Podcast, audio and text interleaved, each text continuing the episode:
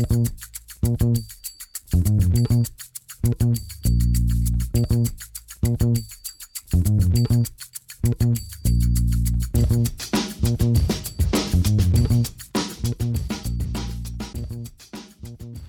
damit hallo und herzlich willkommen zu Football Rausch. Mein Name ist Tim Rausch und an meiner Seite ist wie immer Rahman Ruprel. Hallo Rahman.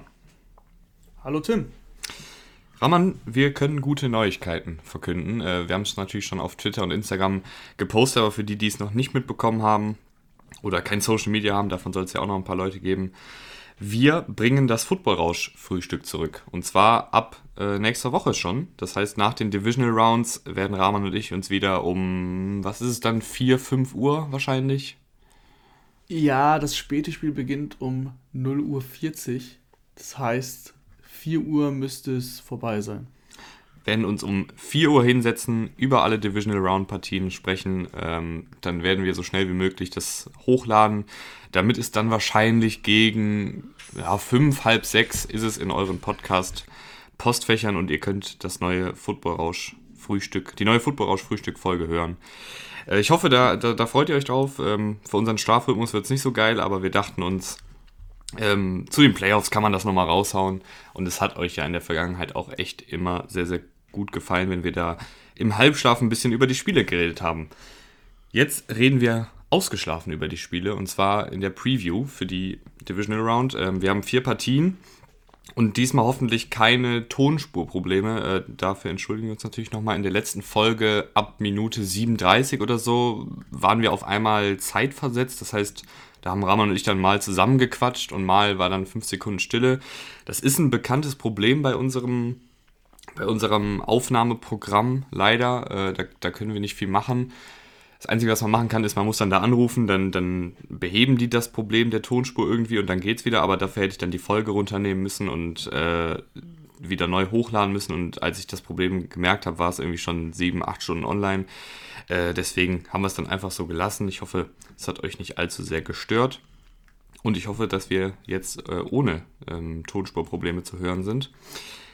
So, jetzt aber rein in die Partien. Ähm, mit dem ersten Spiel starten wir, Rahman. Die Rams müssen aus dem sonnigen Kalifornien in das kalte Wisconsin nach Green Bay zu den Packers. Ja, ein sehr, sehr spannendes Matchup. Ich finde auch wirklich sehr, sehr schwierig, äh, ja, zu nicht zu analysieren, aber vorherzusehen, wie, das, wie dieses Matchup enden kann, weil die Packers kommen aus ihrer Bye, haben eine eigentlich sehr gute Saison gespielt, eine sehr flüssige Offense, eine solide Defense, würde ich mal sagen. Jetzt keine, keine Premium-Defense, aber jetzt auch keine schlechte Defense. Und trotzdem werde ich das Gefühl nicht los, dass die Rams hier eine Chance haben. Und zwar eine, also eine gute Chance haben, das Spiel auch zu gewinnen. Die Rams Defense hat mich einfach absolut überzeugt, dass, so dass ich sage, die sind momentan so gut drauf, dass die einfach nicht mal eine gute Offense, also nicht, nicht mal nur nicht eine gut, die brauchen nicht nur nicht eine gute Offense, den reicht schon eine, den reicht schon eine, ja, eine Offense, die nicht alles kaputt macht, sagen wir es mal so. Also solange Goff nicht drei Interceptions wirft und zwei Pick Six davon, ist es halt ziemlich egal, was die Offense macht. So ist zumindest mein Gefühl. Ähm, also so ein bisschen wie, also so ein bisschen wie bei den Broncos 2015 mit, mit Peyton Manning äh, mit dem Rollator in der Offensive, aber dafür mit einer Top-Defensive. Ja, so ein bisschen. Ähm, das Ding ist, Aaron Donald, ganz, ganz wichtige Personalie. Ähm, McVay gestern noch auf der Pressekonferenz gesagt, wenn nichts, äh, ja, wenn nichts krasses passiert, dann wird er spielen. Und ähm, davon, damit, daher können wir davon ausgehen, dass er spielen wird. Da wird der Terminator spielen, hat er gesagt. Das müssen wir jetzt schon der Richtigkeit halber so sagen. Ja, okay. ich, ich bin auch ehrlich gesagt noch, du hast eben zwar gesagt, äh, ausgeschlafen, wirklich ausgeschlafen bin ich gerade nicht. ähm, aber du, danke, da, danke, dass du da bist. Du kannst es für mich übernehmen. Genau, was hat er genau gesagt? Äh, wenn wenn nichts schief geht, ist der Terminator bereit.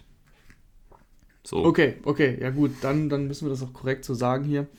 Ähm, und der Terminator, der ist natürlich sehr, sehr wichtig. Sehr, sehr wichtig für die Rams Defense. Das muss, ja, muss man hier nicht betonen. Du tweetest es sowieso eigentlich im Zwei-Stunden-Takt, dass Aaron Donald der Geilste ist. Oder er ist ja auch der Geilste. Aber er spielt auch gegen eine sehr, sehr gute Offensive Line. Und ähm, die Offensive Line der Packers war mit die beste der Liga. Ich würde sagen, die Browns äh, insgesamt muss man schon noch höher einordnen. Aber ansonsten war das schon ziemlich, ziemlich gut. Und unter anderem mit dem besten Center, Corey Lindsley, gegen den wird er häufig im ähm, Doppeln eingesetzt werden, weil die, die Packers werden nicht nur einen, einen Guard auf ihn ansetzen, aber auch äh, Elton Jenkins oder Lucas Patrick sind keine schlechten Guards. Das könnte ein schwieriges Matchup werden, aber es ist halt Aaron Donald. Also Aaron Donald habe ich jetzt selten gesehen, dass er wirklich, ähm, ja, im, auch im, im Doppeln, dass du den wirklich zurückhalten kannst. Deswegen sehr, sehr, sehr spannend, ob Aaron Rodgers da einen Abend hat, wo er aus der Pocket entspannt werfen kann. Wenn nicht, was ich glaube, dass es häufiger wirklich Druck gibt, dann ähm, kann ich mir schon vorstellen, dass es eng wird. Ja, äh, du hast gerade die Offensive Line angesprochen. Da gibt es jetzt eine ganz interessante Personalie. Wir wissen natürlich nicht genau, ob er überhaupt spielt. Aber Jason Weltier, Feldherr, Veldur, ich weiß nicht genau, wie man den Typen ausspricht. Lass ihn einfach, lass ihn Feldherr nennen, das hört sich Den Feldherr. Ähm, Left Tackle letzte Woche noch bei den Indianapolis Colts gespielt und jetzt bei den Green Bay Packers, äh, weil die Colts sind ja ausgeschieden. Da dachte er sich, okay, ich brauche hier aber ganz dringend noch einen Super Bowl Ring und gehe zu den Packers. Äh, was halten wir davon? Äh, ich, ich weiß nicht, ich finde das irgendwie komisch. Also es ist ja ungefähr so, das wie wenn jetzt wenn jetzt äh, du scheidest im DFB-Pokal im Viertelfinale aus und läufst dann aber im Halbfinale wieder auf mit einem anderen Team. Ja, das ist auch unüblich. Das äh, ist dieses Jahr einfach dem Coronavirus geschuldet, dass du diese neuen Practice Squad-Regeln hast. Und der war ein Spieler, der ursprünglich fürs Practice Squad verpflichtet worden war. Deswegen, also da hat er gespielt und deswegen ist er jetzt eligible, dass er auch woanders unterschreiben darf. Ich finde es auch etwas komisch. Ähm, aber wir müssen damit leben und so ist es halt. Ich glaube nicht, dass er starten wird, weil äh, Billy Turner so, äh, gestartet ist und seinen Job jetzt auch nicht ganz so schlecht gemacht hat, dass du ihn jetzt sofort ähm, in einem Playoff-Spiel dann jemanden reinwirfst, der das Playbook nicht kennt und, und keinen Snap für deine, für deine Mannschaft gemacht hat. Also das ist, denke ich mal, so eine Insurance-Policy, äh, dass du einfach sagst, okay, falls was passiert, haben wir einen, in Anführungsstrichen, gestandenen Spieler, den wir noch reinwerfen können. Ähm, ich denke, mehr, mehr als das ist es eigentlich nicht. Ich, ich denke tatsächlich, dass der, der Left Tackle ganz, ganz entscheidend wird für das Spiel, weil ich kann mir vorstellen, dass Sean McVay oder beziehungsweise Deuce Staley, der Defensivkoordinator, natürlich sich die Offensive der Packers anguckt. Und ähm, über Rick Wagner, über die rechte Seite geht nicht ganz so viel, der spielt eine solide Saison. Und ich glaube, sie werden diesen Left Tackle angreifen. Ich kann mir vorstellen, dass, dass Aaron Donald viel zwischen Left Guard und Center aufgestellt wird, damit er eben das Doppelteam da zieht, damit der Left Guard und der Center auf Donald geht und dann der Left Tackle die ganze Zeit im 1 gegen 1 ist. Und dann kommt es wirklich auf Leonard Floyd an, ein ehemaliger Erstrundenpick, den die Rams in dieser Offseason geholt haben bisschen wackelig in die Saison gestartet, aber jetzt die letzten Spiele echt solide, auch äh, gegen die Seahawks. Sieben Pressures, zwei Sacks, das ist sehr, sehr gut. Also ich glaube, Leonard Floyd wird tatsächlich ein sehr, sehr entscheidendes, ähm, eine sehr, sehr entscheidende Rolle spielen in diesem Spiel. Vielleicht fast so entscheidend wie, wie Donald und Ramsey. Soweit würde ich mich da wirklich aus dem Fenster lehnen. Ja, da muss ich mir ein bisschen auf die Schulter klopfen. Vor der Saison ähm, habe ich für, für RAN.de den Artikel zu den Rams geschrieben ähm, zur Division Preview damals. Und bei Player to Watch war Leonard Floyd bei mir ganz oben. Und es ist ja wirklich so, dass Leonard Floyd so eine, so eine ganz wichtige Saison vor sich hatte, weil es hat ja einfach bei den, bei den Bears nicht so funktioniert, wie es funktionieren sollte. Und jetzt bei den Rams, ich will nicht sagen Durchbruch, weil das wäre jetzt irgendwie auch ein bisschen das falsche Wort, aber er ist angekommen in der NFL und vor allem richtig angekommen. Und in dieser Rams lief jetzt mit, Aaron Donald mit diesen ganzen anderen guten Spielern. Also, ob es jetzt Brockers ist, ähm, ist es, ist es völlig wurscht.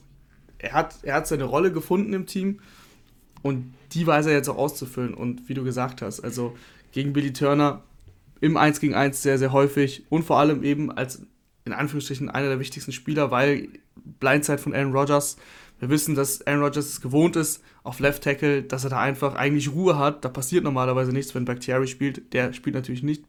Ist ja Season-Ending Injury. Und deswegen auf jeden Fall einer der wichtigsten Spieler jetzt. Aber du hast es eben schon gesagt, Jalen Ramsey gegen Devonta Adams ist natürlich auch ein, ein mega Matchup. Ja, äh, ich, wollt, ich wollte dich jetzt eigentlich gerade fragen. Ähm, wie attackierst du diese Rams-Defensive, die, wenn man sich das anguckt, äh, könnt ihr wirklich gerne mal machen, das, das, da braucht man jetzt kein, kein großes NFL-Wissen zu haben, um zu verstehen, dass da sehr, sehr viel passiert vor und nach dem Snap. Ähm, diese Rams-Defensive rotiert unfassbar viel vor dem Snap und auch unfassbar viel nach dem Snap, was es für einen Quarterback meistens sehr, sehr schwierig macht, weil du halt die Coverage nicht erkennen kannst. Glaubst du, ein Rogers ist da so abgebrüht, dass er da, da alles erkennt und die sezieren kann? Oder wie, wie attackierst du diese Rams-Defensive, wenn du jetzt ähm, Matt LeFleur bist? Das ist, eine, das ist eine sehr gute Frage.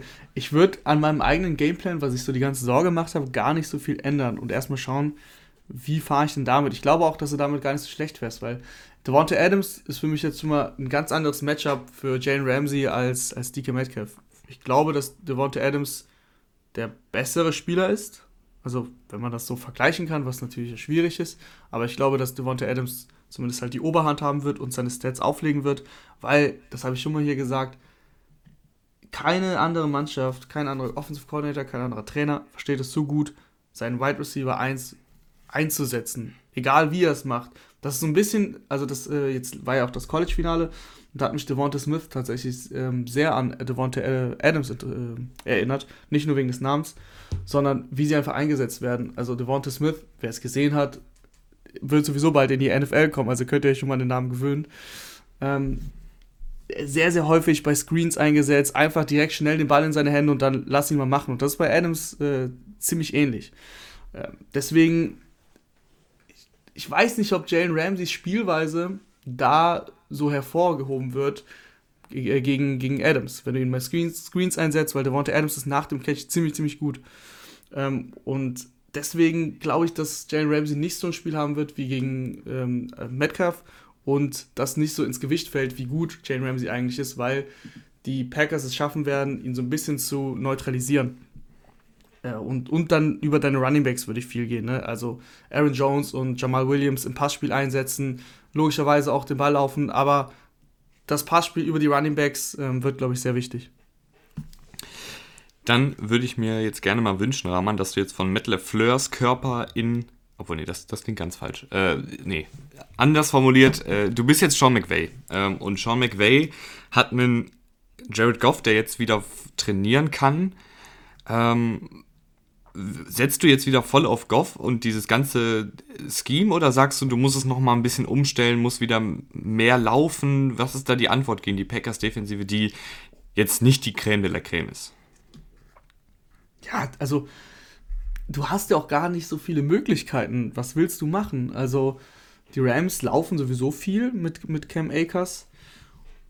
Und John Wolford wird sehr wahrscheinlich raus sein. Ich weiß gar nicht, ob das schon offiziell ist, aber so, das sah, das sah schlimm aus mit dem, mit dem Nacken. Also, das ist keine Alternative für dich, dass du jetzt sagst, hm, ich entscheide mich kurz vorm Kickoff und vielleicht spielen wir doch mit Wolford deswegen musst du dein, dein altes Scheme fahren, viel laufen, viele Rollouts, ne? klassisch, äh, die, diese klassische McVay, McVay-Lineups, wo du die Formation sehr, sehr eng gestaltest und dann die ganzen Laufspielzüge und die ganzen Play-Actions eigentlich alle identisch aussehen, musst du so fahren und hoffen, dass du mit Goff wenig aus dem klassischen Dropback-Play spielen musst, äh, was du ja sonst bei Third Downs oder eben bei klassischen Passing-Situationen machst aber ansonsten viel mehr kannst du ja nicht machen. Klar, sie werden, sie werden sehr, sehr viel den Ball laufen, da bin ich mir ziemlich sicher. Die Packers ähm, sind ja nicht die beste Mannschaft, wenn es ums, ums Tackling geht. Und äh, durch die Luft ist es auch schwierig, die Packers anzureiben, zumindest mit dem, mit dem Wide Receiver One. Also ich glaube, dass äh, Jay Alexander zumindest Robert Woods oder Cooper Cup, je nachdem, ausschalten kann. Und Cooper Cup ist ja auch angeschlagen. Der hatte ja auch eine Knieverletzung. Also sagen wir mal, Cooper Cup fällt aus. Dann glaube ich, dass eben Alexander Woods ausschalten kann und dann hast du halt ein Problem, weil dann ist dein zweiter Receiver Reynolds und den sollten die Packers schon in den Griff bekommen. Das Reynolds war jetzt immer ein guter, ein guter Spieler, der die Offense gut komplementiert hat, aber halt mehr auch nicht. Von daher, wenn dein Laufspiel nicht funktioniert und du musst irgendwie alles dafür tun, dass es funktioniert, dann wird es ganz eng und dann glaube ich, dass die Offense auch viel zu häufig vom Feld muss, die Defense dann viel zu lange auf dem Feld sein muss und dass die Packers dann genug Punkte machen, sodass sie das Spiel auch gewinnen. Ähm, Höre ich da jetzt schon deinen Tipp raus?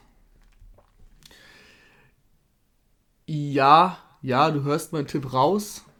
Ich sage aber, wie gesagt, wenn, wenn das Laufspiel nicht funktioniert, dann könnte, könnte es in Anführungsstrichen deutlich werden. Ich glaube aber nicht, dass es das so wird. Also ich glaube schon, dass das Laufspiel funktionieren wird. Dass, dass McVay, McVays Offense insoweit fun funktionieren wird, dass die Rams eine richtig gute Chance haben, das Spiel zu gewinnen. Aber wenn es jetzt nur um den Sieg geht, entscheide ich mich schon für die Packers. Ich gehe mit und gehe auch mit den Packers ähm, aus denselben Gründen. Dann gehen wir doch rüber nach Baltimore bzw. nach Buffalo. Ähm, die empfangen nämlich die Baltimore Ravens. Und Rahman, ich, ich, ich will dich ja eigentlich jetzt nicht, nicht triggern, aber ich, ich muss mal kurz loswerden. Ähm, ich habe ja gesagt, dass mich Lamar Jackson, es hat mich für Lamar Jackson sehr gefreut, dass er das Playoff-Spiel gewonnen hat. Ähm, es war auch eine gute Leistung, aber ich finde, man kann trotzdem sagen, dass es als reiner Passer wieder zumindest eine wackelige Leistung war, oder? Ja, das erste Viertel war natürlich nicht gut, das ist klar. Danach fand ich jetzt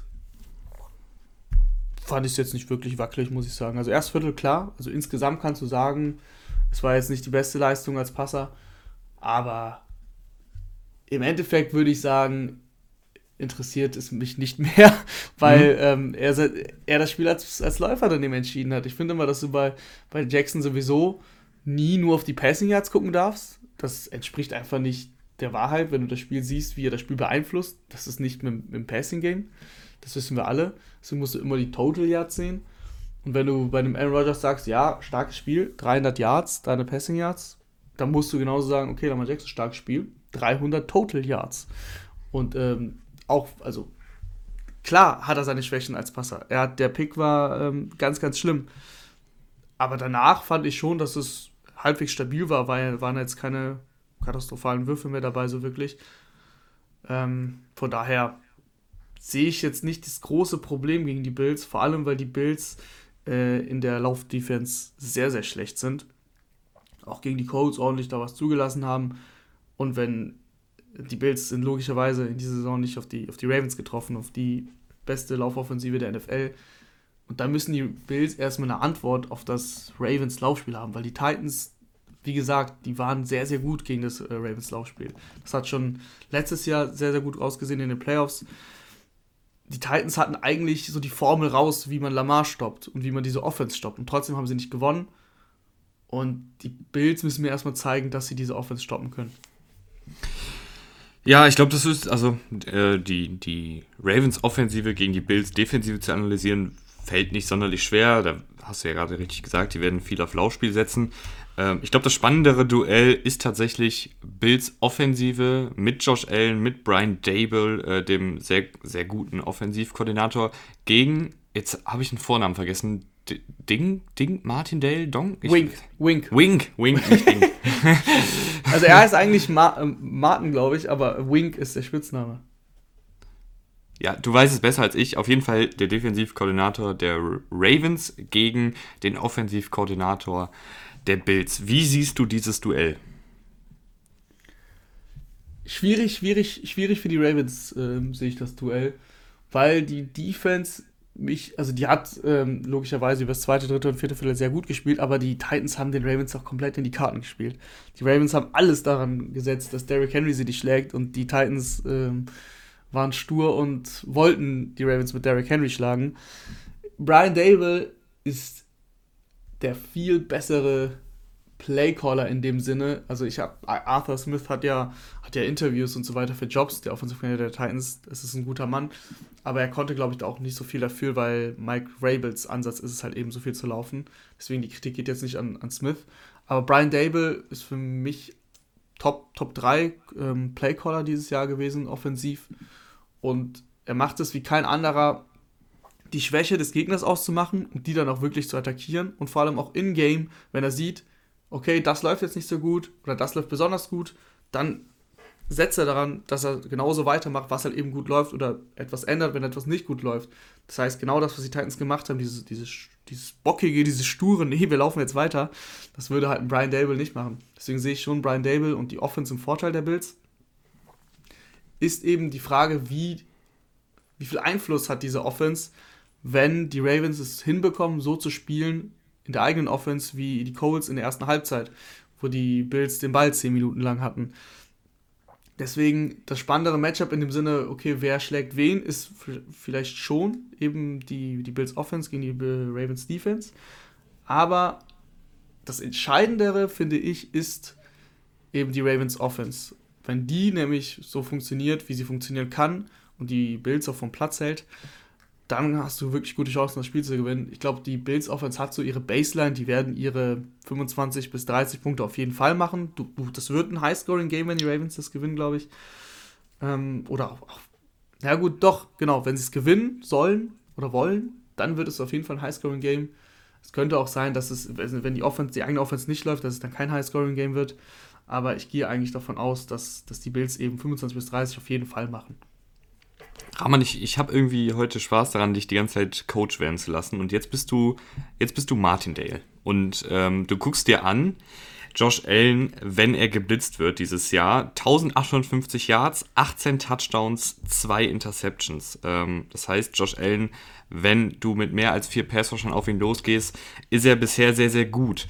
Und wir wissen alle, das Ravens Scheme basiert prinzipiell darauf, den Quarterback mit mehr als vier Leuten zu attackieren. Änderst du daran jetzt was? Weil wir haben ja zum Beispiel schon in der regulären Saison gesehen, gegen die Chiefs hat das ja mal so gar nicht geklappt. Ja, du musst daran was ändern.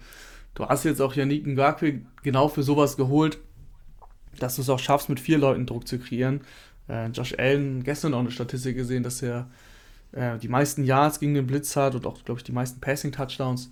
Also da musst du, da musst, du kannst natürlich immer noch einstreuen, aber du darfst nicht drauf bauen, du darfst nicht bei, den, bei der Hälfte der Snaps ihn blitzen, weil Josh Allen gegen den Blitz sich einfach auch gut befreien kann, selber laufen kann und dieses Jahr einfach selten Würfe bringt, die wir von Josh Allen kannten, von, von letztem Jahr oder von vorletztem Jahr, die einfach in Coverage oder ja, die einfach schlecht waren damals, die bringt er dieses Jahr nicht mehr.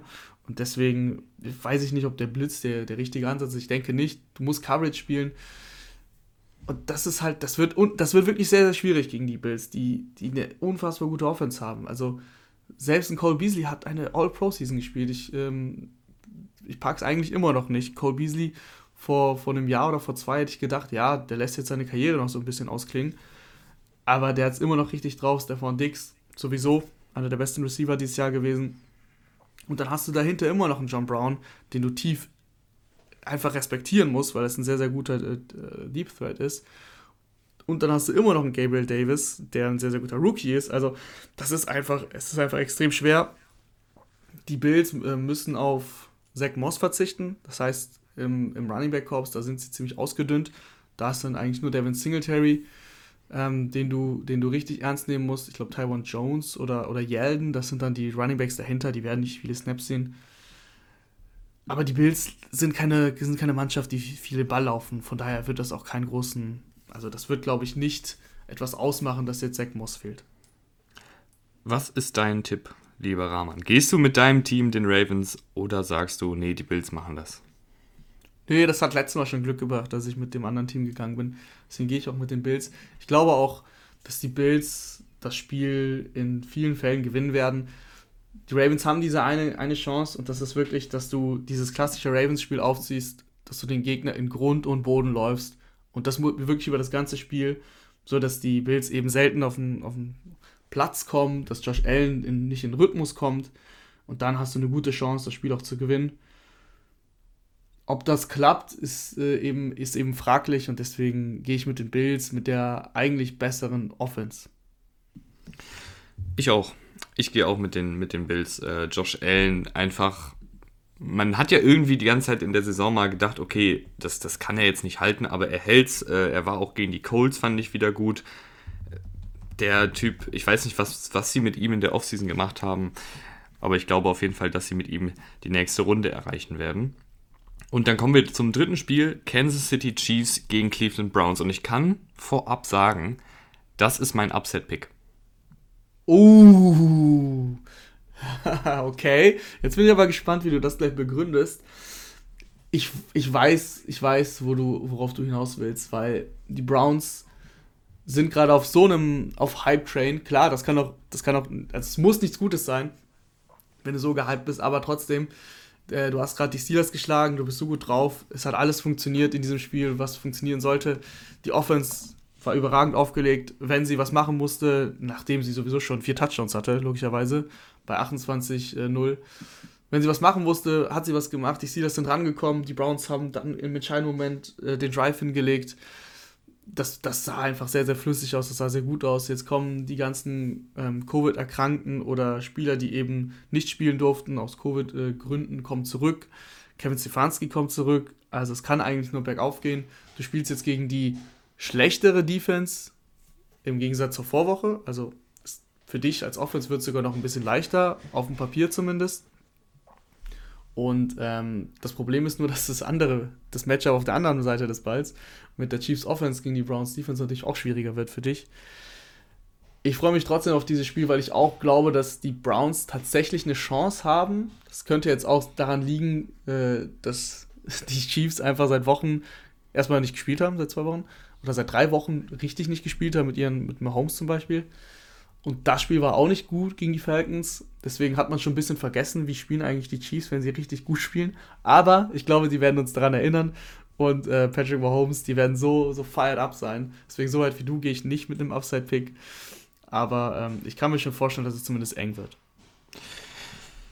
Also ich fange mal, fang mal an mit der Offensive Line der Browns. Ähm, gegen die Steelers Defensive Line, die so ziemlich als die beste der Liga gilt, galt, ähm, neun Pressures zugelassen. Neun. Das ist ein absoluter Topwert. Äh, das haben manche Teams nicht mal gegen die Titans hinbekommen und die Titans hatten wirklich keinen Pass Rush die ganze Saison durch.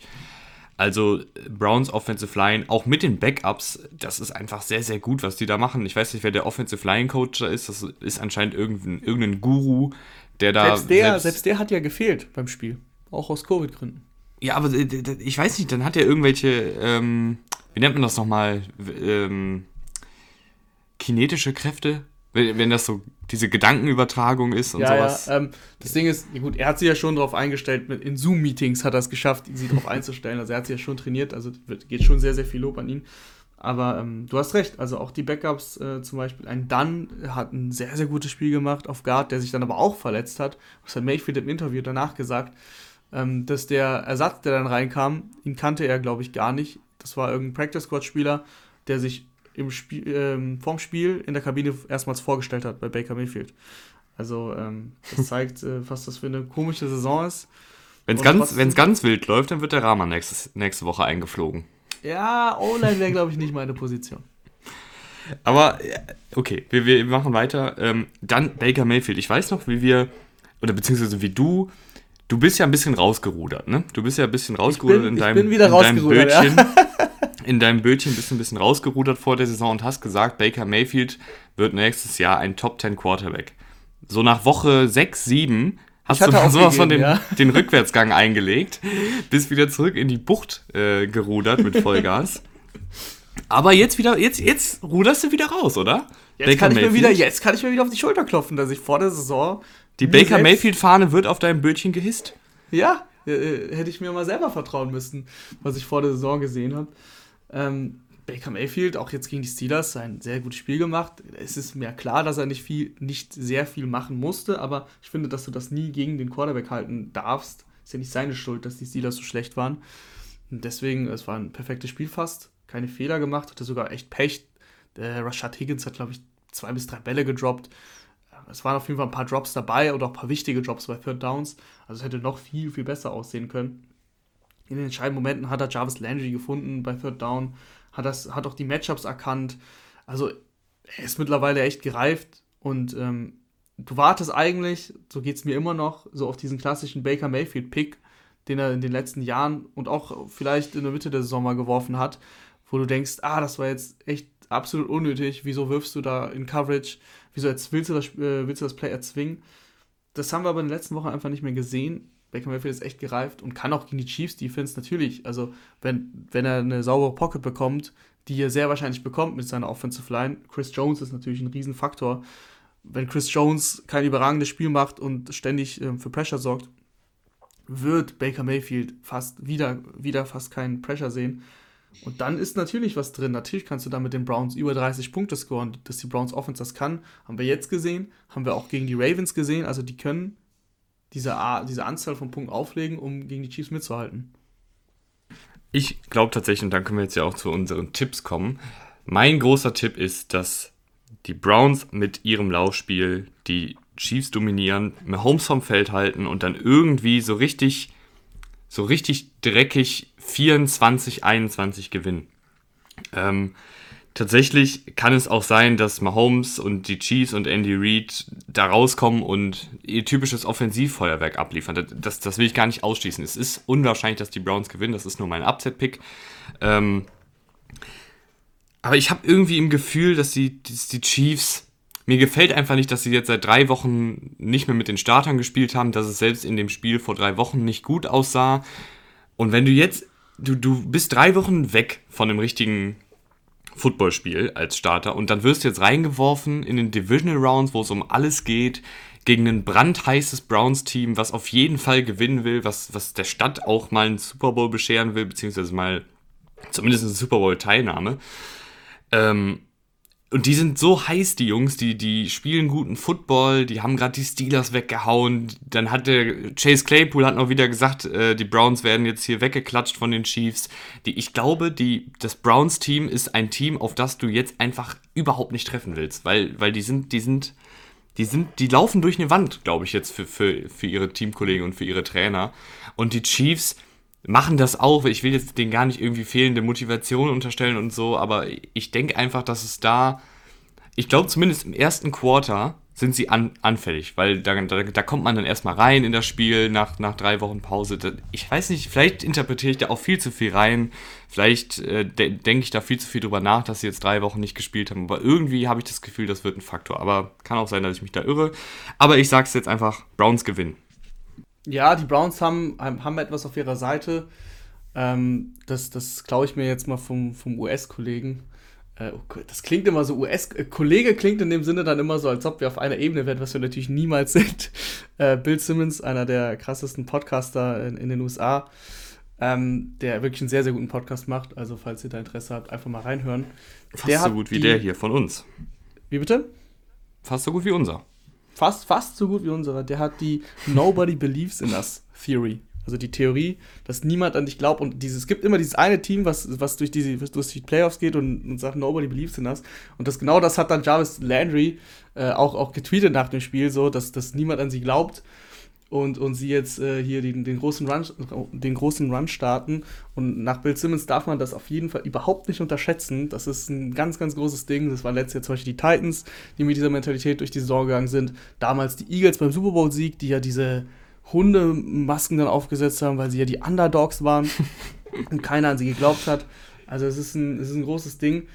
Und äh, das ist, ich glaube, auch ein bisschen dran, vor allem wenn es dann jetzt einmal so richtig geklappt hat. Also jetzt zu Beginn, zu Beginn der Playoffs äh, das zu sagen, finde ich immer ein bisschen schwierig, aber wenn du das dann, wenn du dann auch gewonnen hast und vor allem mit dieser Souveränität und dann die, die, dir diesen Underdog, äh, dieses Underdog-Image zu geben, vor allem, also für dich, für deine Kabine ist das, glaube ich, ganz, ganz wichtig, weil dann wächst du zusammen, sagst du, alle sind gegen uns da draußen und äh, wir als Kabine müssen zusammenhalten, wir müssen noch mehr über uns hinauswachsen. Ich glaube schon, dass das einen Faktor hat. Also Football ist mehr als die reinen Statistiken und ähm, äh, die reinen, reinen Analytics oder so. Das, da gehört nur ein bisschen mehr, zu, mehr dazu. Das sind ja auch Menschen, die dort auf dem Platz stehen.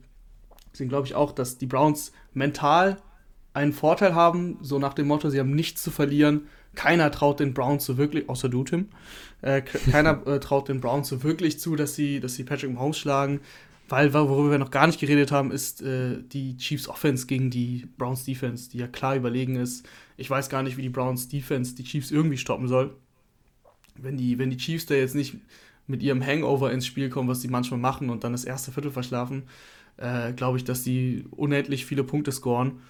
Und deswegen schwierig da mitzuhalten. Ich glaube, dass die Chiefs Offense locker über 40 Punkte scoren kann gegen diese Browns Defense, wenn sie sich zusammenreißt die Chiefs Offense kommt manchmal aufs Feld, so wie gegen die Texans letztes Jahr, äh, verschlafen ein bisschen, aber dann legen sie halt 28 Punkte im zweiten Viertel auf.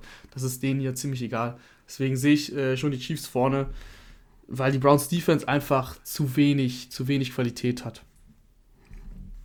Ja, das, ich will dir da gar nicht groß widersprechen, weil das wahrscheinlich passieren wird, aber ich, ich bin, ich, ich glaube an die, an die keiner glaubt. Ja, gut, das ist ja völlig in Ordnung. Das ist dein Tipp. Und äh, ich bin ja sogar bereit zu sagen, dass, dass ich glaube, dass es zumindest eng werden kann, weil eben ich auch nicht sehe, wie Chiefs wirklich die Browns stoppen sollen. Und deswegen kann das hier in der Theorie passieren. Dann würde ich sagen, Rahman, kommen wir jetzt zum letzten Spiel und zwar zu dem Duell der älteren Herren, möchte ich es mal ganz nett ausdrücken. Äh, Drew Brees empfängt Tom Brady, die New Orleans Saints empfangen die Tampa Bay Buccaneers. Das ist ein Duell der alten Hasen, aber ich, ich freue mich auf das Duell total. Ich glaube, das wird ein richtig geiles Spiel. Ja, natürlich, natürlich freuen wir uns auf das Spiel. Drew Brees gegen Tom Brady. Äh, das sind ja Quarterback-Legenden, das muss ich ja nicht betonen. Und wenn die dann in einem Playoff-Spiel jetzt aufeinandertreffen mit 43 bzw. 42, das ist ja, das ist schon erstaunlich, dass du in diesem Alter überhaupt noch auf diesem Niveau spielen kannst. Das ist schon, das ist schon auf jeden Fall eine coole Sache. Es ist, es ist auch, finde ich, echt schwierig zu sagen, wie dieses Spiel ausgeht. Die, die Mannschaften haben schon zweimal in, diese, in diesem Jahr gegeneinander gespielt. Die Saints haben zweimal gewonnen. Einmal war es wirklich äh, eine blamable Leistung der, der, der Bucks und ich glaube auch für Tom Brady vielleicht das schlimmste Spiel seiner Karriere. Ist schwierig zu sagen bei so vielen Spielen. Aber da ging ja, da ging ja absolut nichts. Ähm, Wer es vergessen hat, es war so ein bisschen eigentlich wie Browns gegen, gegen Steelers, nur dass die Bucks nicht eine Aufholjagd wie die Steelers äh, versucht haben, sondern wirklich irgendwann aufgegeben haben. Das ist, glaube ich, 38-3 dann geendet. Ähm, das ist ja schon echt, also 38-3, ich glaube, ja, es war auch zu Hause. Das ist schon extrem, extrem ähm, krass für einen Tom Brady so zu verlieren. Die Bucks hatten, glaube ich, auch nur fünf Laufversuche im ganzen Spiel. Einer war ein Kneel-Down von Gabbard, also haben auch, sind auch gar nicht erst gelaufen, weil sie so schnell in Rückstand äh, geraten sind. Das wird natürlich jetzt ein anderes Spiel. Die Bucks haben es geschafft, pünktlich zu den Playoffs richtig gut drauf zu sein, haben ihre Offense mittlerweile auch umgestellt, das, was wir immer kritisiert haben. Ähm, das läuft jetzt besser, du hast viel mehr Motion, du hast viel mehr Play-Action, es passiert mehr in dieser Offense. Trotzdem habe ich jetzt seit fünf, sechs Wochen gesagt, ich warte auf diesen Moment, dass jeder glaubt, dass die Bugs jetzt da sind und dann spielen sie gegen den guten Gegner und dann machen sie wieder das, was sie äh, gemacht haben vor fünf, sechs Wochen, wo sie eben, wo sie eben schlechter waren. Und deswegen kann ich von dieser Theorie jetzt nicht abrücken, nur weil sie jetzt ein paar gute Spiele hatten. Aber alles, allesamt gegen, gegen schlechte Mannschaften, beziehungsweise jetzt gegen, die, gegen das Footballteam, das war schon ein guter Sieg. Also das war gegen eine gute Defense und die, selbst die Offense äh, von, von Washington hat ja mit Taylor Heinecke sogar ganz ordentlich ausgesehen. Das war schon wirklich ein guter Sieg. Trotzdem sind die Saints für mich das komplettere Team. Die Defense der Saints hat genau das, was Tom Brady nicht abkann, nämlich einen guten Pass Rush mit vier Leuten, der vor allem konstant funktioniert. Die Secondary dahinter ist auch ziemlich solide. Die können es. Äh, Marshall Lattimore hat Mike Evans schon oft genug ausgeschaltet. Also das Matchup, ähm, das liegt Marshall Lattimore. Und ähm, dann liegt es natürlich an, an, Antonio Brown und Chris Godwin. Auf der anderen Seite ähm, sich aufzurappeln. Chris Godwin letztes Spiel sehr, sehr viele Drops gehabt. Das, das darf dir jetzt in so einem Spiel gegen die Saints nicht passieren. Denn der Offense muss, muss viel, viel besser funktionieren als letzte Woche, obwohl sie 31 Punkte gemacht haben. Und ich meine jetzt nicht die Punkte, sondern du musst einfach diesen Ball konstant bewegen können gegen die Saints, damit du die Spiel gewinnen willst. Die Saints Offense auf der anderen Seite ist nicht sehr, nicht sehr, sehr gut, weil Drew Brees einfach nicht sehr, sehr gut spielt. Aber es reicht halt den Saints in den letzten Spielen und in, in die Saison allgemein häufig, eine solide Offense aufs Feld zu führen. Und wenn du Camara und Michael Thomas nicht in den Griff bekommst, dann muss Brees meistens auch gar nicht so viel machen. Äh, ja, das war jetzt wieder eine ganze Menge, lieber Rahman. Ähm, also, nur mal ganz kurz. Äh, Brady hat gegen die Saints in dieser Saison zwei Touchdowns, fünf Interceptions, äh, dazu noch in, in ganz vielen äh, tiefer gehenden Statistiken und so weiter und so fort auch nicht gut ausgesehen. Wird das jetzt, sind da alle, alle guten Dinge drei? Ja, das, oder, das ist. Oder siehst du, warte, warte, noch äh, weitere Frage. Oder siehst du jetzt, man muss ja wirklich anerkennen, und auch ich bin bei Brady immer noch ein bisschen vorsichtig, aber so langsam fällt es mir schwer, vorsichtig zu sein, weil er wirklich in den letzten regulären Saisonspielen natürlich gegen schlechte Defensiven sehr gut aussah und jetzt auch gegen Washington gut aussah, die zumindest eine, ich würde sagen, durchschnittliche bis gute Defensive haben. Da sah er auch gut aus. Ich weiß es nicht. Ich, ich, ich, ich habe irgendwie Angst, wenn ich jetzt sage, Brady, der reißt da das Ruder jetzt rum gegen die Saints, dass er dann äh, einen totalen Stinker raushaut. Ja, das ist, das kennen wir ja von, von Tom Brady eigentlich nicht, in den Playoffs vor allem, dann einen Stinker rauszuhauen. Ich glaube, ich glaube nicht, dass, dass Tom Brady einen Stinker rausholen wird. Ich glaube schon, dass dass, dass es der Top Tom Brady sein wird. Die Frage ist, ob das reicht. Wir haben jetzt die Bucks gesehen gegen, gegen Washington und ich habe eben noch gesagt, das war ein guter Sieg und so weiter, aber im Endeffekt war es gegen Washington ein Team, das mit 7-9 in die Playoffs gekommen ist, das mit dem vierten Quarterback gespielt hat. Also, das war ja schon auch ein Sieg, den sie holen müssen. Und jetzt spielst du schon gegen eine deutlich bessere Mannschaft. Red Zone Offense, ganz, ganz wichtiges Thema. Hab ich letzte Woche gesagt, dass es schlecht war gegen Washington. Das muss, äh, das, muss wenn du in der Red Zone bist, Touchdowns was man nicht weiß. Leicht gesagt, Floskel, aber im Endeffekt ist es ein entscheidender Faktor. Es ist ein entscheidender Faktor, dass du nicht äh, bei, bei fünf Red Zone Drives mit drei Field Goals vom Feld gehst. Weil dann wird es dann wirklich eng. Deswegen, ich, ich, ich vertraue der Bucks Offense schon, dass sie jetzt keinen Stinker raushaut, aber ich vertraue ihr nicht, dass ich sage, dass sie die Saints, dass sie gegenüber der Saints Defense mh, überlegen sind. Ich glaube, dass die Saints Defense im Endeffekt besser aussehen wird als die, als die Bucks Offense, also die Saints Defense, sorry, besser aussehen wird als die Bucks Offense. Und äh, dass du häufig dann eben das Fico nehmen musst oder vielleicht schon vorher puntest. Deswegen, ich glaube auch gar nicht, dass extrem viele Punkte fallen. Und in einem Spiel, wo nicht extrem viele Punkte fallen, ähm, gehe ich dann tatsächlich eher mit den Saints, die für mich die solidere Baseline haben. Ich bin vor allen Dingen in der Saints-Offensive. Ich habe mal nachgeguckt, nachdem du das äh, letzte Woche, beziehungsweise nee, am Montag gesagt hast, dass Deontay Harris ein sehr, sehr gutes Spiel gemacht hat. Ähm, Deontay Harris, 5 foot 6, also was ist das, 1,70 groß oder so ja. in dem Dreh? 5 äh, foot 6 ist, ja doch, es kommt gut hin. Ähm, und äh, 170 Pfund, also auch ein sehr, also ein kleiner, dünner Spieler, aber unfassbar wendig und schnell, hat am College bei Assumption gespielt, äh, Division 2 College irgendwo im Nirgendwo. Aber jetzt gegen die Bears äh, 83 Yards, 7 von 7 Targets gefangen. Und vor allen Dingen, und das ist so wichtig bei Breeze, 60 der 83 Yards hat er nach dem Catch kreiert. Das heißt, du gibst ihm einfach kurz den Pass ähm, und er macht das dann auf eigene Faust.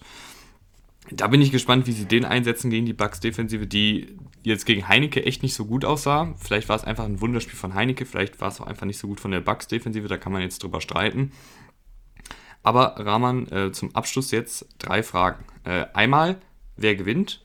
Zweitens, ähm, wird CJ Gardner Johnson für eine Ejection sorgen? Und drittens, wie viel Feuer wird in diesem Spiel generell sein? Es wird, äh, ich, ich, die erste Frage habe ich schon beantwortet. Die Saints gewinnen. Ein knappes Spiel, aber die Saints werden, wenn das Spiel gewinnen.